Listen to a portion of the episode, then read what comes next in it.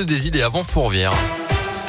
7h30 dans un instant la météo et puis d'abord votre scoop info complet, l'info avec Colin Code. Bonjour Colin. Bonjour Mickaël, bonjour à tous. À la une de l'actualité ce matin, le retour du port du masque obligatoire à l'école en Saône-et-Loire, une mesure qui s'applique donc à partir de ce lundi sur l'ensemble du territoire français, même pour les départements pourtant en dessous du seuil d'alerte fixé euh, par les autorités. En Autriche, le gouvernement a décidé carrément de confiner à partir d'aujourd'hui toutes les personnes non vaccinées, un cas unique en Europe pour tenter d'endiguer le nombre record de nouveaux cas dans le pays. Environ 65% de la population affiche un schéma vaccinal complet en Autriche contre 75% en France. Euh, les personnes non vaccinées n'auront donc pas le droit de quitter leur domicile sauf pour motif impérieux. La mesure s'applique à partir de l'âge de 12 ans.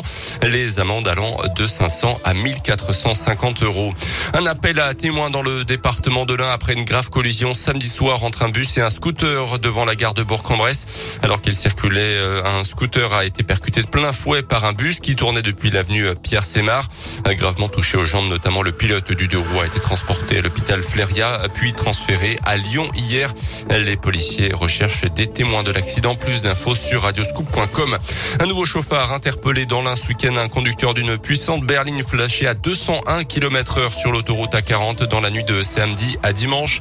201 km heure au lieu des 130 autorisés sur cette portion dans le sens Mâcon-Genève.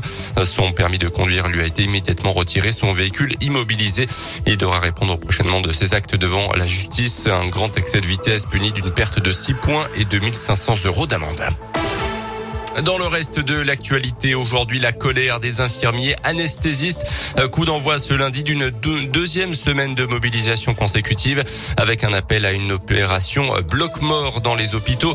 Euh, conséquence, l'activité opératoire tourne au ralenti. Avec leur bac plus 5 et leur participation active à la lutte contre la pandémie, ils demandent plus de reconnaissance et l'obtention d'un nouveau statut d'auxiliaire médical en pratique avancée et qui leur est pourtant, euh, pour l'instant, refusé et qui leur permettrait d'avoir plus de responsabilités dans la prise en charge des patients.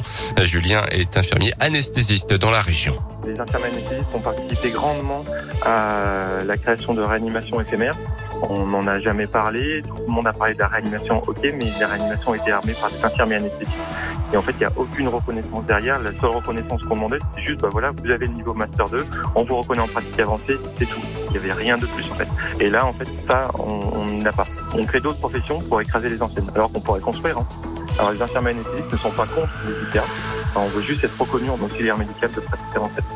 Les grévistes qui sont réquisitionnés pour assurer la continuité des soins demandent également à ce que ces réquisitions soient faites en bonne et due forme, ce qui n'est pas toujours le cas.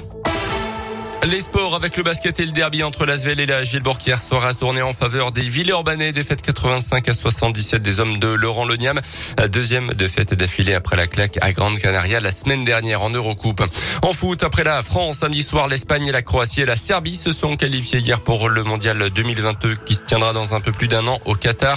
Notez que le Portugal de Cristiano Ronaldo ira quant à lui en barrage. Et puis à noter ce week-end le premier essai avec le 15 de France pour l'Indinoise Chloé Jacquet issu du rugby à 7 pourtant pour la superbe victoire des Bleus. C'était samedi contre la Nouvelle-Zélande 38 à 13. Merci beaucoup Colin Cotte et à dans 30